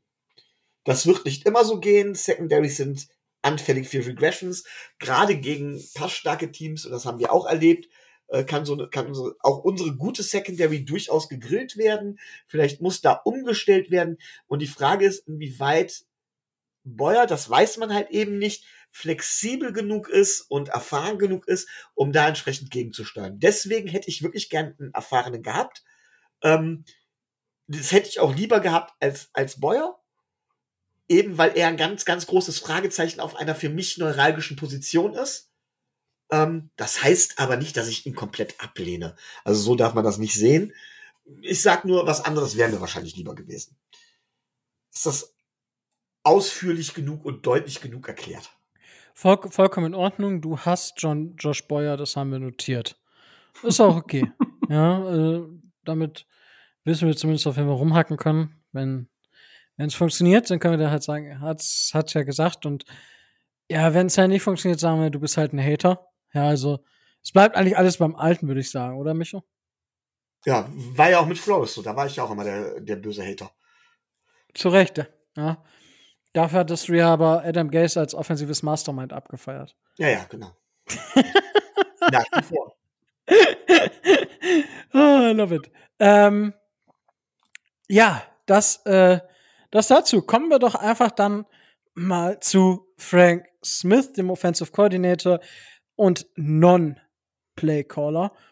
War 2021 der Run Game Coordinator der Chargers und Offensive Line Coach. In Oakland bzw. Las Vegas war er doch vor 2018 bis 2020 Titans Coach. Das war er auch bei den Bears von 2018 bis 2017. Ich gehe jetzt so ein bisschen einfach zurück in der, in der Timeline. War dann bei den Saints 2010 bis 2014 Assistant Offensive Line Coach. Davor war er bei Butler 2006 bis 2009 und davor war er Graduate Assistant Miami, Ohio 2004 und 2005. Er ist aus Milwaukee, Wisconsin. Woher sollte sonst ein Offensive Line Coach und Run Game Koordinator kommen, wenn nicht aus, aus Wisconsin? Boston. Aus Boston. Ja, nee. Ähm, nee. Mich auch netter Versuch, aber, aber nee. Nee, das, das, nee. Kann, kann ich nicht mitgehen, aber es ist okay. Du, du warst stets bemüht, ja. Tobi. Ja, bitte. Kannst du uns was zu Frank Smith sagen? Frank Schmitz? Zu Frank Schmitz, ja. Ja, ich, ich könnte was zu Frank Schmitz sagen, aber der ist äh, Zweitligatrainer in Heidenheim, der ist noch ein anderer. Die sehen sich auch optisch gar nicht so unähnlich, aber das ist eine ganz andere Geschichte. Ähm, nein, ähm, man sieht auf jeden Fall, wo es hingehen soll. Man äh, sieht, dass der, dass der Herr Erfahrung hat im Entwickeln von Talenten, in, in, im Entwickeln von äh, gerade auch Offensive Lines ähm, und dass er ähm, auch das, das Run-Game, was auch bei den Dolphins ein bisschen äh, geschwächelt hat, äh, im Fokus hat. Also er ist entsprechend der, ähm, der Needs der Dolphins ausgesucht. Er ist hoch angesehen in der Liga. Seine Arbeit spricht für sich. Ähm, und was man, was man noch sagen muss, ähm, er kriegt so Attribute wie äh, Good Teacher, äh, ein guter Lehrer und äh, er kann den Jungs halt was beibringen und er kann eine O-Line aufbauen. Das hat er bei den, äh, das hat er bei den, bei den Chargers gezeigt. Ähm, er hat gezeigt, siehe Darren Waller, was er mit Tight, was er mit Titans oder was er aus Titans rausholen kann. Ähm, und ähm, wenn ich da richtig informiert bin, da müsste ich, da müsste ich mich aber noch, müsste ich aber noch mal nachkommen. Er hat auch schon mit Terran Armstead gearbeitet, dem Free Agent, den so einige als hochpreisige Ergänzung der Miami Dolphins äh, O-Line mit auf dem Zettel haben. Der kommt ja von den Saints, ähm, wo äh, jetzt fast schon Frank, Frank Reich gesagt, Frank Smith als Assistant O-Line Coach äh, tätig war. Und deren Wege haben sich also auch schon gekreuzt, glaube ich. Das kann durchaus sein. Da bin ich jetzt tatsächlich ein bisschen, äh, weiß, ich weiß es einfach nicht. Nee, ich guck's gleich, ich guck's gerade nochmal nach. Okay. Während ihr redet, gucke ich das nach. Während wir reden. Micho, möchtest du was zu Frank Smith loswerden? Die Frage ist ja, welche Rolle, also welche Aufgaben wird er übernehmen? Da er ja nicht, da er ja kein Playcaller sein wird und das offensive System von Mike McDaniel vorgenommen wird, sind viele Aufgaben eines OC damit schon mal weggefallen. Dann ist seine Hauptaufgabe erstmal tatsächlich die Spielvorbereitung. Sprich, er wird vor allen Dingen gucken müssen, den Gameplan für jeden Tag zu entwickeln, ähm, Mike McDaniels zu entlasten, in, während des Spiels in den Halbzeitpausen halt eben zu gucken, dass er, ähm, dass er damit die Anpassungen, äh, die Gameplan-Anpassungen und so weiter mit vornimmt. Das heißt, Großentwicklungsarbeit wird er nämlich gar nicht leisten. Er wird die Entwicklungsarbeit halt eben an, an andere delegieren müssen. Grundsätzlich neuer Coach, Benefit of the Doubt, ähm, bin ich durchaus, glaube ich durchaus, dass er das tun kann. Eine Sache stimmt mich halt ein bisschen kritisch, nämlich das, was Tobi eigentlich positiv stimmt, nämlich, dass er so eine Run, ähm, ja, so eine Run-Vergangenheit hat, so ein bisschen. Und ich habe persönlich klein wenig Angst. Ähm, Shanahan Tree, ne, im weitesten Sinne, wir hatten vorhin beim Super Bowl so ein bisschen das Thema bei Sean McVay, dieses Fixierungs- auf Run-Game, dieses Bleiben beim Run-Game. Mike McDaniel ist auch einer, der da eher aus der Richtung zum Teil kommt. Das hat ja auch Frank gesagt, dass wir uns da auf einiges einstellen müssen. Das ist mir ein bisschen viel Run-Game plötzlich.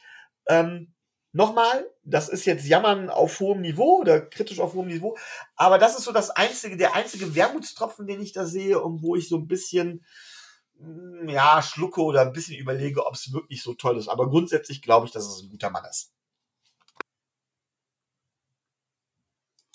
Ja, gut. Ähm, die Fokussierung aufs Run-Game ist aber halt auch die Frage, was für ein Run-Game. Ne? Also, wie gesagt, Mike McDaniel ist ja auch eher ein Typ, der dafür bekannt ist, dass er die Spieler so nutzt, wie sie sinnvoll sind und nicht, dass er ihnen ein System überstülpt und dann macht man das halt und ja, also ich sehe schon, also dass man vielleicht das, das Laufspiel da mehr in den Fokus rückt, als dass es, dass es existent ist, dass man da zumindest entweder die, die Box schwer machen kann oder halt mit dem Outside-Scheme da vielleicht auch arbeiten kann oder Tour eben auch da Möglichkeiten gibt, den Ball schneller loszuwerden und halt die O-Line vielleicht auch noch besser aussehen lassen kann. Das sind so ein paar Punkte, die ich da in Mind habe. Und Tobi, du möchtest uns bestimmt noch was erzählen. Äh, zwei Dinge.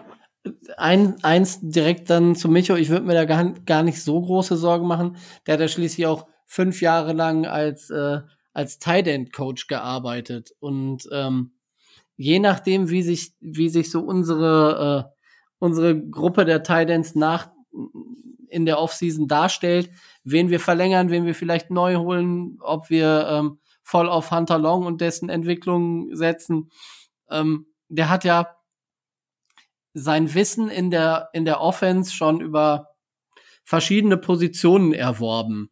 Von daher, der ist ja nicht straight durch äh, nur fürs Run-Game zuständig geworden äh, gewesen, sondern ähm, hat ja auch andere Sachen gemacht. Und da würde ich mir jetzt nicht so große Sorgen machen. Was ich inzwischen nachgeguckt habe, er war auch dafür verantwortlich, eben in seiner Zeit bei den, äh, bei den, bei den Saints für die Entwicklung von Terran Armstead, den die Saints 2013 äh, gedraftet haben. Die ersten zwei Jahre seiner Karriere hat er also zusammen mit äh, Frank Smith gearbeitet. Das nur mal für den Hinterkopf. Sehr gut. Dann hoffen wir natürlich, dass jetzt alles wir nur noch dass Terran Armstead freiwillig auf 10 Millionen im Jahr verzichtet, nur damit er wieder mit Frank Smith arbeiten kann. Ich denke, ich denke, das Natürlich. wird nicht passieren. Aber gut. oh. Gut, aber wenn wir schon beim Thema Laufen und so weiter sind, dann kann man sicherlich auch auf unseren neuen ähm, O-Line-Coach, auch das war zu erwarten, dass wir einen neuen O-Line-Coach bekommen. Und hier heißt, hat man sich für Matt Applebaum entschieden. Also eigentlich müssten wir jetzt Tyler Linderbaum draften, damit er von Matt Applebaum äh, gecoacht wird mit zusammen Liam Eikenberg, ja. Also, da haben wir so bald die Baum und Berge auch alle zusammen. Ähm, ja, Mr. Applebaum war, ist Offensive Line Coach gewesen bei Boston College 2020, 2021. Ähm, Boston College gehörte zu den besten O-Lines schon über eine gewisse Zeit. Also es ist jetzt nicht neu, dass diese da, dass sie da gut sind, aber er hat diese Arbeit weitergeführt, war vorher dann bei Towson und hat dort auch dazu, dafür gesorgt, dass diese in ihrer Division eben eine der besten O-Lines des, äh, des Jahres waren. Ähm, ja, also ich bin da, ich sag mal, gespannt, was, ähm, was er da so machen kann aus den, aus den Spielern, die er halt bei uns hat, wie er sie weiterentwickeln kann. Man könnte jetzt mal schauen, Lindström, Chris Lindström ist auch im Draft vielleicht Runde 6 oder so interessant, Interior O-Line, Center, aber da müsste man dann nochmal schauen, ob oder wie oder was. Und ja, wenn man Boston College zumindest kennt der Hunter Long schon mal, den wir ja von Boston College gedraftet haben. Und ja, es ist in den letzten Jahren kein, kein Liner vom Boston College, wenn ich jetzt äh, richtig informiert bin. Ich glaube 2019 mit Chris Linz, 2019 war es Chris Lindstrom, Alec Lindstrom ist der Bruder, der rauskommt. Stimmt, da war ich auf dem Woodway, ähm, der ja von den Falcons gedraftet wurde, gedraftet wurde. Und ja, das dazu. Also ich bin da positiv gestimmt, dass wir da zumindest auch vom College schon mal wieder neuen, neuen Input bekommen, von einem, der auf College-Ebene mehrfach gezeigt hat, dass er es kann. Finde ich gut. Das heißt, Spielerentwicklung ist auch wichtig. Und, aber ich, ich mache mir nichts vor. Also ich, ich will trotzdem neue O-Liner haben. Also ich, ich sage jetzt nicht, boah, wir kriegen einen O-Line-Coach vom College und boah, der wird bestimmt aus allen unseren Spielern, die wir da haben, jetzt das Maximum rausholen. Ich denke nicht, dass das passieren wird. Oder glaubst du daran, Micho? Nein, ich halte es aber grundsätzlich für eine gute Wahl, ähm, wenn man sagt, von wegen, man will eine O-Line entwickeln. Man hat damit zumindest die Chance, jemanden, der auch da, auch da dementsprechend die Erfahrung hat. Also ich bin da auch vorsichtig optimistisch. Ich erwarte jetzt keine Riesensprünge bei unseren, äh, bei unseren Spielern. Man muss auch immer sehen, welches, welches Grundmaterial halt eben da ist. Und das ist halt nicht so wahnsinnig hoch. Ähm, trotz allem bin ich mit der Verpflichtung zufrieden. Ein Wermutstropfen bleibt. Äh, Footballteam aus Boston, hm, da habe ich so meine Bedenken bei. Das ist alles. Ja, weil die, also weil Footballteams aus Boston halt erfolgreich waren, oder? Weil sie uns genervt haben. Aber ich, ich habe gehört, dass ehemalige Footballspieler aus Boston Teile der Miami Dolphins kaufen oder kaufen wollen. Ich weiß es gar nicht. Echt? Kann, Gekauft haben angeblich. Finde ich geil. Er sollte die Franchise kaufen und dann spielt er selber noch mal. Wer? Naja, wie viele, wie viele in diesem Jahr retired Quarterbacks, die äh, lange. Oh nee, bloß nicht, ey. Er hat eine Minderheitsbeteiligung angeblich gekauft. Ja, das haben, äh, das haben äh, Serena und äh, Serena und Venus und äh, äh, J-Lo und äh, Mark Anthony oder wie sie alle heißen, da haben wir ja mehrere von. Ja, ja, trotzdem. Naja, und angeblich jetzt ist der auch jetzt Mitbesitzer. Weg damit. Weg mit naja. dem Zeug. Ja. so geil. Vielleicht möchte Giselle ja lieber in, in Miami leben. Was weiß denn ich? Ja, wer weiß das schon. Wer weiß das schon. Herrlich. Ja, ähm, Darf ich auch noch was zu Matt Applebaum sagen? Wenn du noch was sagen möchtest, darfst du das sehr gerne tun. Ja, erstens, was ich, was man auch so auf Twitter lesen musste, Boston College ist ja das Alma Mater von äh, Brian Flores. Das äh, kommt dann auch noch dazu, dass, dass da dann wieder eine, eine, eine Verbindung herrscht. Aber da würde ich jetzt nicht allzu, allzu viel Wert drauf legen. Ich bin gespannt, ob das irgendwelche Auswirkungen auf unsere Dra Draft-Strategie hat. Ähm, Zion Johnson, Guard von Boston College, ähm, ist sogar noch höher als der Alec Lindstrom ähm, predicted in einigen, äh, in einigen Mock Drafts, aber Guards weiß man nicht. Wir haben junge Spieler wie Kindley im dritten Jahr, Hunt im dritten Jahr, ähm, Jackson im dritten Jahr, Ecken, äh, Eckenberg im zweiten Jahr. Mal sehen, ob und wie er die weiterentwickeln kann. Einige von denen sind ja in, in, sind ja in ihrer Entwicklung stehen geblieben, einige nicht dass wir externe Verstärkungen brauchen werden, dringend, ist klar. Und ähm, Michael, du hast, du hast eben gesagt, so groß können die Veränderungen oder so tiefgreifend können die Veränderungen gar nicht sein. Sind wir mal ehrlich, wenn wir im, wenn wir in der nächsten Saison die 20 bis 22 beste O-Line der Liga stellen, dann ist das schon ein Quantensprung im Vergleich zu dem, was wir uns da dieses Jahr angucken müssen. Ja, aber das schaffst du nicht mit Entwicklung der Spiel, mit, mit, mit nur der Entwicklung der Spieler, die jetzt da sind. Nee, du kannst auch die Spieler entwickeln, die dann noch kommen. Das ist ja was anderes. Ne, aber er hat, ähm, er und Frank Smith haben im Aufbau von O-Lines und in der Zusammenstellung von O-Lines in den vergangenen Jahren ähm, er auf College-Niveau, Frank Smith auf NFL-Niveau bewiesen, dass sie es können. Und ich bin verhalten optimistisch, dass das gut klappt. Ähm, ich habe mir auch eine PK von dem Herrn Applebaum, ich glaube jetzt von gestern oder vorgestern angeguckt. Das ist schon nicht verkehrt, was der sagt. Der ist halt auch auf dieser, ähm, auf dieser Schiene von wegen, du musst ein guter, äh, du musst das gut rüberbringen können, du musst ein guter Lehrer sein. Und ähm, ich kann mir schon vorstellen, dass das mit Mike McDaniel und der Art, wie er so ist, äh, gut harmonieren kann. Und das ist die Hauptsache. Schlechter ja, kann es nicht werden. Was ich dazu noch sagen möchte, ist, dass nach PFF die O-Line der äh, Boston College Eagles ähm, auf nach PFF auf Platz 2 ist. Ja. Also da kann man schon mal sagen, dass das ja sehr, sehr gut funktioniert hat. Und äh, tatsächlich dieses Jahr, ich habe noch mal reingeschaut in, in meine Unterlagen, gibt es tatsächlich mehrere Offensive Player, Offensive Linemen, die von, die von Interesse sein. Alec Lindstrom ist es tatsächlich. Tyler Vrabel und Zion Johnson. Ja, die könnt ihr euch schon mal merken. Es könnte am Ende sein, dass wir einen der Spieler definitiv draften. Könnte passieren, weil kommen aus seinem College, er kennt sie. Und mit Alec Lindstrom hatte ich letztes Jahr in den hinteren Runden schon ein bisschen mich angefreundet. Ja, Center, Guard, dementsprechend mal schauen.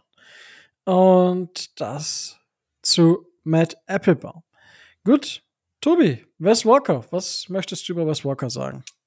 Ähm, Wes Walker Spieler oder Wes Walker Coach? Da muss man ja jetzt äh, ein bisschen differenzieren, weil ähm, Nee, Wes gut, Welker, der war ja in seinem ersten Leben Spieler und danach ist er Coach geworden. Richtig. Ähm, Wes Welker als Spieler ähm, 2004 ähm, undrafted in die, äh, in die Liga gekommen, dann drei Saisons bei den Dolphins und dann nach Boston zu den, äh, zu den Patriots gegangen, wo er sechs Jahre ähm, seines, seines ersten Footballerlebens verbracht hat und ähm, zweimal First Team All-Pro war, ähm, dreimal die Liga in Catches angeführt hat. Also ähm, man kann ihm immer noch nachweinen, dass wir ihn, dass wir ihn da abgeben mussten oder abgegeben haben. Ähm, er hat eine Menge an praktischer Erfahrung, die er an Spieler weitergeben kann. Und ähm, was man, was man als Coach sagen muss, er hat mit dem Wide Receiver Core der ähm, San Francisco 49ers, wo er jetzt ähm, die letzten drei Saisons mit Mike, äh, mit McDaniel verbracht hat, gezeigt, dass er auch ein guter Coach ist. Und wenn er das an zum Beispiel an Jalen Waddle, der ja auch noch lernt, weitergeben kann, dann haben wir da einen richtig guten Fang gemacht. Also von dem bin ich überzeugt und ich bin überzeugt, dass er die Wide Receiver der Miami Dolphins stark verbessern kann, um dem Quarterback, mit dem wir spielen werden, ähm, gute bis sehr gute Waffen an die, äh, an die Hand zu geben. Also das traue ich ihm zu und äh, da war es quasi schon fast äh, meine Wunschverpflichtung. Wow, deine Wunschverpflichtung super. Micho, war es für dich auch eine Wunschverpflichtung? Wunschverpflichtung nicht unbedingt, aber ich bin hochzufrieden damit. Ähm, auch da ist wieder die Frage, welche Aufgabe wird er genau haben. Aber wir hatten ja einen Wide Receiver Core vor der Saison, wo wir relativ große Stücke drauf gehalten hatten. Das hat sich verändert und wird sich auch noch weiter verändern. Nichtsdestotrotz stehen in jedem Falle junge Spieler zur Debatte. Das heißt, Entwicklung ist auf jeden Fall ein Thema. Einzelne Spieler, die falsch eingesetzt worden sind, beziehungsweise die vielleicht noch nicht ganz am Ende ihrer Entwicklung angelangt sind, wie zum Beispiel Devante Parker. Ganz klar, der ja auch noch, der für, dem für den Top-Receiver einfach noch ein bisschen was fehlt. Ähm, vielleicht hat man damit Wes Walker eine Chance, auch wenn man noch einen neuen Receiver holt, äh, Jalen Waddle da dementsprechend auf ein noch höheres Niveau zu heben. All das traue ich ihm halt eben zu. Und deswegen halte ich das für eine sehr gute Verpflichtung. Wow. Ich dachte, du würdest jetzt auf deine, auf deinen Wide Receiver eingehen, aber ja, erstmal schön nochmal auf äh, unseren günstigen Devante Parker rumhauen. Ja, ich glaube, viele Teams wären froh, einen Wide Receiver für 8 Millionen unter Vertrag zu haben, der das leisten kann, was ein Devante Parker leistet. Ah, gut, da gehe ich jetzt mal drüber hinweg. Ich kann zu dem, was ihr gesagt habt, auch nicht mehr viel hinzufügen, außer dass ich dieses Signing auch sehr begrüße. Ja?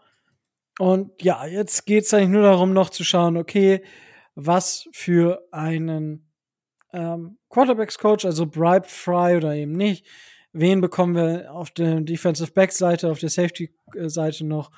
Und dann ist der Coaching-Staff erstmal soweit komplett, würde ich sagen. Und da bin ich tatsächlich aber gespannt, wie dieses Team, wie es trainiert wird, wie das, wie es sich nach außen gibt, was für eine offensive, äh, was, was wir für eine Handschrift haben in der Offensive. Da bin ich einfach so gespannt drauf, dass es, ich habe da vermutlich zu hohe Erwartungen, aber I don't care.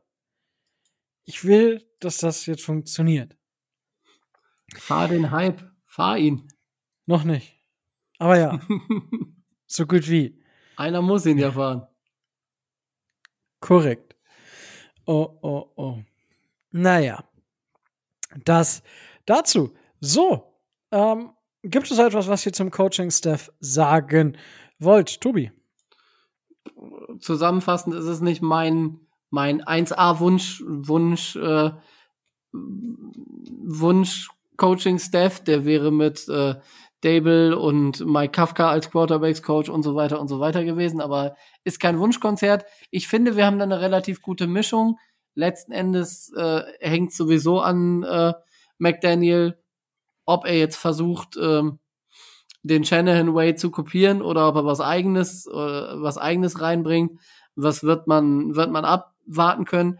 Ich hoffe einfach darauf, dass er aus den Spielern, die wir haben und die wir als Gadget-Player schon unter Vertrag haben, das Optimum rausholen kann, dass, wie Micho gesagt hat, er Waddle auf eine, eine andere Ebene noch bringen kann, dass wir aus Gaskin noch was rausholen, ähm, dass wir aus Lynn Bowden zum Beispiel, der, der wiederkommt nach seiner schweren Verletzung, ähm, vielleicht da noch ein bisschen Impact draus kreieren können, dass Hunter Long ähm, entwickelt werden kann und dann, naja, viel schlechter kann es nicht mehr werden. Von daher bin ich verhalten optimistisch.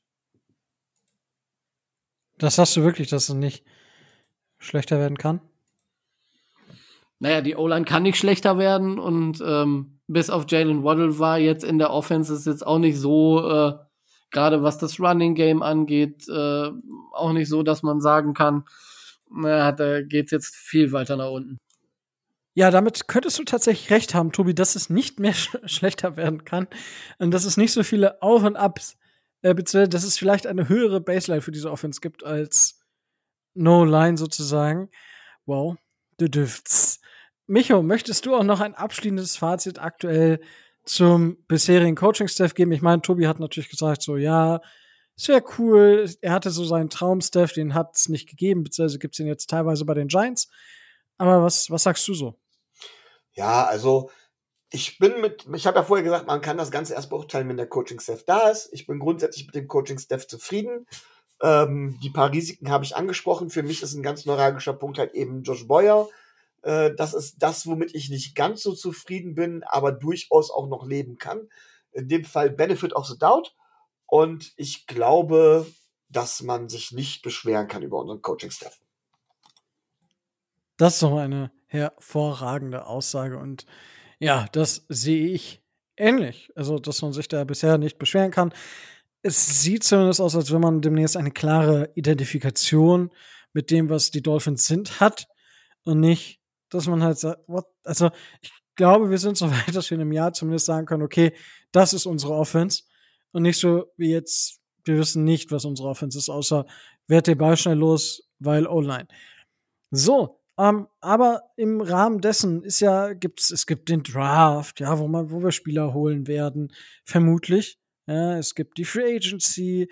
Ich habe schon gesagt, in zwei Wochen ist Combine, auch eine Vorbereitung auf den Draft. Tobi, wie ist denn jetzt so der Ablaufplan bis zum nächsten Super Bowl? Nein, also jetzt bis zum nächsten Super Bowl, oha. Ja, sag, sagen wir erstmal Offseason. Also da müsste ich gucken, wann, wann der nächste Super Bowl ist nächstes Jahr. Das, das kann ich dir aus dem Kopf nicht sagen, aber was ich sagen kann, ist, wie es so in den nächsten Wochen weitergeht. Ähm, der Combine, den du eben angesprochen hast, also die verschiedenen Combine-Trainings und so weiter und so weiter. Ähm, klassisch äh, wieder in Indianapolis, 1. bis 7. März. Also die ganze Woche dann mit Trainingsvorstellungen und hast du nicht gesehen? Ähm, einen Tag später, am 8. März, ist die Deadline, um Franchise Tags und Transition Tags äh, zu ziehen. Jede Mannschaft darf einen Franchise Tag und einen Transition Tag oder Free Agent Spieler mit einem Franchise und einem Transition Tag belegen. Als kurzer Reminder, wir hatten da ja schon mal drüber gesprochen. Ähm, Franchise Tag bedeutet ähm, Durchschnitt der besten oder der teuersten fünf Spieler der, der Position. Transition, Transition Tag ähm, bedeutet Durchschnitt der besten zehn ähm, Spieler auf der jeweiligen Position. Ganz kurz, wie hoch liegt denn der Tag beim, äh, beim bei Tight Ends zum Beispiel? Ähm, der Franchise Tag bei ca. 11. Oh, das kann man okay. jetzt noch nicht so genau sagen, weil ähm, das ändert sich ja immer dadurch, dass ähm, gewisse Verträge verlängert werden, gewisse Resignings passieren oder so, aber es. Aber elf ist ja für einen richtig guten, kompletten Tight End, der nicht irgendwie eindimensional ist, schon gut. Ist okay. Ähm, naja, also wir sind momentan bei Top Tight End Money ähm, bei, boah, müsste ich jetzt aus dem Kopf äh, rechnen, ich glaube 14 oder äh, so bei 14 oder 15 Millionen. Bringen, Tobi, ist okay. Ja, ja, ich wollte es nur auch nur mal gesagt haben. Ähm, Kandidaten bei den Dolphins für Franchise und Transition Tags, äh, ihr hört's schon, ähm, Emmanuel Ogba und Mike Gesicki. Ob und wie da die Tags gezogen werden oder die mit den Tags belegt werden, weiß man bis spätestens am 8. März. Eine Woche später, am 14. März, ähm, startet das Verhandlungsfenster für die Free Agency. Das ist wie immer in zwei Teile aufgeteilt. Zuerst am 14. März darf man mit den eigenen Free Agents verhandeln und die weiter unter Vertrag nehmen oder versuchen sie weiter unter Vertrag zu nehmen. Ähm, zwei Tage später, am 16. März, startet offiziell das neue Liga-Jahr und um 21 Uhr deutscher Zeit startet dann die äh, generelle Free Agency. Ab dann dann auch andere fremde Free Agents unter Vertrag genommen werden können. Das heißt, 16., 17., 18. März geht das dann wieder so, dass äh, ähm, Adam Schefter und Rappaport und so alle fünf Minuten neue Namen rausknallen und äh, 500 Spieler auf 500 Spieler in relativ kurzer Zeit äh, neue Teams finden. Das Ganze geht dann so weit und endet endet dann so weit, dass der Draft dieses Jahr in Las Vegas vom 28. bis 30. April stattfinden wird. Erste Runde 28., zweite, dritte Runde 29. und äh, vierte bis siebte Runde 30. April. Ähm, der Regular Season Spielplan für die, die planen rüber zu fliegen, die die äh, gucken wollen, wie das mit dem Münchenspiel und so weiter alles aussieht. Ähm, das wird wahrscheinlich im Mai sein. Da steht noch das genaue Datum noch nicht so ganz aus, aber das ist ja immer so, dass das Ende Mai, äh Quatsch, Ende April, Anfang Mai, ähm, dass dann da der Spielplan steht, so ungefähr. Da könnt ihr dann eure Reisen buchen. Ähm, die, Tra die Trainingscamps starten auch klassisch, wie immer, äh, im Juli. Und ähm, das Hall of Fame Game, mit dem die Preseason äh, offiziell beginnt, ist terminiert für den 4. August. Die Regular Season beginnt offiziell am 8. September. Das sind so die groben Rahmendaten, die man bis zum Start der neuen Regular Season 2022 im Hinterkopf haben sollte. Wunderbar, Tobi. Danke dafür. Also, ich sag mal, auch der Fahrplan für die nächsten Wochen ist dann sicherlich, werden wir zum Combine ein paar Sachen machen. Ich bin jetzt schon wieder in meinen Mockdrafts drin, auch wenn die Datenbasis dieses Jahr ein bisschen dünner ist als in den drei Jahren, in den letzten drei Jahren, muss ich halt sagen, aber ich, ich nöle jetzt nicht jede Woche hier über meine Arbeit, äh, oder beziehungsweise über die zu viel Arbeit, die ich leiste. Könnte ich, mache ich jetzt aber nicht. Und ja, dann wird es definitiv noch was zur Free Agency geben, welche Spieler bei uns Free Agents werden, wen man wie verlängern könnte. Auch das kennt ihr aus den letzten Jahren ja auch schon. Und dann gehen wir auf die Draft-Vorbereitung auch schon zu, weil jetzt, ja, ich habe also jetzt am Dienstag hatte ich zwei Bilder von Mockdrafts gepostet, von die ich auf PFF gemacht habe.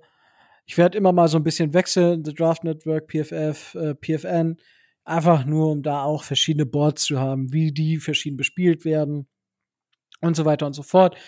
Und da bekommt man dann schon mal so ein Gefühl, welche Spieler denn da in der Reichweite sein könnten. Und ich bin noch nicht so drin, noch nicht so zufrieden mit dem, was ich da bekomme. Aber schauen wir einfach mal, was die Zeit jetzt noch so bringt bis zum Draft und wie es nach der Free Agency aussieht. Gut, das wird so ein bisschen der Fahrplan sein.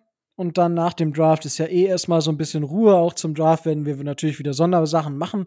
Da gehe ich erstmal von aus. Also, dass wir nach der ersten Runde uns wieder zusammensetzen und vermutlich nach Runde 2 und 3 auch nochmal. Und den Rest des Drafts dann in der regulären Folge der Woche oder so machen. Also so wie letztes Jahr seid ihr gewohnt. Das haben wir im ersten Jahr auch schon so gemacht. Und ich wüsste nicht, was jetzt noch dagegen ist. Es sei denn, einer von euch beiden schreit jetzt auch, dass, dass er das nicht machen möchte. Naja, es hängt ja in erster Linie davon ab, ob wir in der ersten Runde ziehen. Ja, aber sonst können wir uns ja auch zusammensetzen. Naja, also dann wird's nicht so, nicht so halt ausführlich. Halt, dann wird's halt mal eine kurze Folge. Ja, natürlich. Ja, weil dann müssen wir ja getradet haben. Das ist äh, korrekt. Es sei denn, wir traden vorher. Aber das glaube ich nicht, weil so ein Trade passiert eigentlich immer nur in der Draft-Nacht. Dementsprechend, äh, ja, schauen wir mal, wie es also, wird. Aber auch da. Ja. Ich ja? gehe nicht davon aus, dass wir Pick 29 vorher, äh, vorher traden, sondern äh, wenn wir ihn traden, dann muss das ja daran liegen, dass eine Franchise äh, das Board tatsächlich so spielen will, dass dann da einer, ähm, einer auf dem Board steht, den die Franchise, die jetzt vielleicht aus der zweiten Runde noch hoch will, äh, sich die 50 Option noch äh, erhalten möchte und dann dafür äh, hochgehen will. Das zeigt sich aber erst am Draft, äh, während des Drafts. Also ich gehe nicht davon aus, dass wir unseren Pick 29 vorher irgendwie abgeben. Korrekt. Zum Beispiel für einen Quarterback in der Range. Es könnte dies ja tatsächlich wahr werden, aber wir schauen einfach mal, was, was passiert. Und wenn ihr Wünsche habt an, in der Offseason, dann teilt sie uns einfach mit. Und wenn ihr da auch bestimmte Sachen wissen wollt oder sagt, könntet ihr dazu mal eine Folge machen, immer wieder gerne, dann informieren wir uns, dann tun und machen das. Wir haben, glaube ich, noch ein, zwei Themen offen, die wir noch behandeln müssen. Aber nichtsdestotrotz, wenn ihr da was habt, schreibt uns einfach und wir werden uns versuchen, darum zu kümmern. So, Micho, Tobi, gibt's noch was, was ihr diese Woche loswerden möchtet? Tobi. Nö, nichts, was, äh, was noch zu sagen wäre. Gibt's ja nicht. Micho, möchtest du noch irgendwie was loswerden? Ich finde es diskriminierend. Ich mag keinen Kaffee und immer redest du von Cappuccino. Ja, das, da kann ich auch nichts für. Ja, dann musst du halt einen Kakao trinken. Ja, oder ich. Aber WTF, du trinkst. Du trinkst keinen Kaffee. Nein. Ich trinke aber, auch keine nicht? Cola. Ich mag den Geschmack aber nicht. Ist das. Gibt's das Italiener, die keinen Espresso und sowas trinken? Es gibt mehr Italiener, die kein. Es, ja, wohl. Weder noch. Also ich bin sowohl anscheinend ein untypischer Italiener als auch ein untypischer Beamter. Scheiße. Was ist, was ist bloß los hier? Ja. Aber gut, ich mag es mit meinen italienischen Kollegen auf der Arbeit. Das ist immer schön, mit denen zu telefonieren.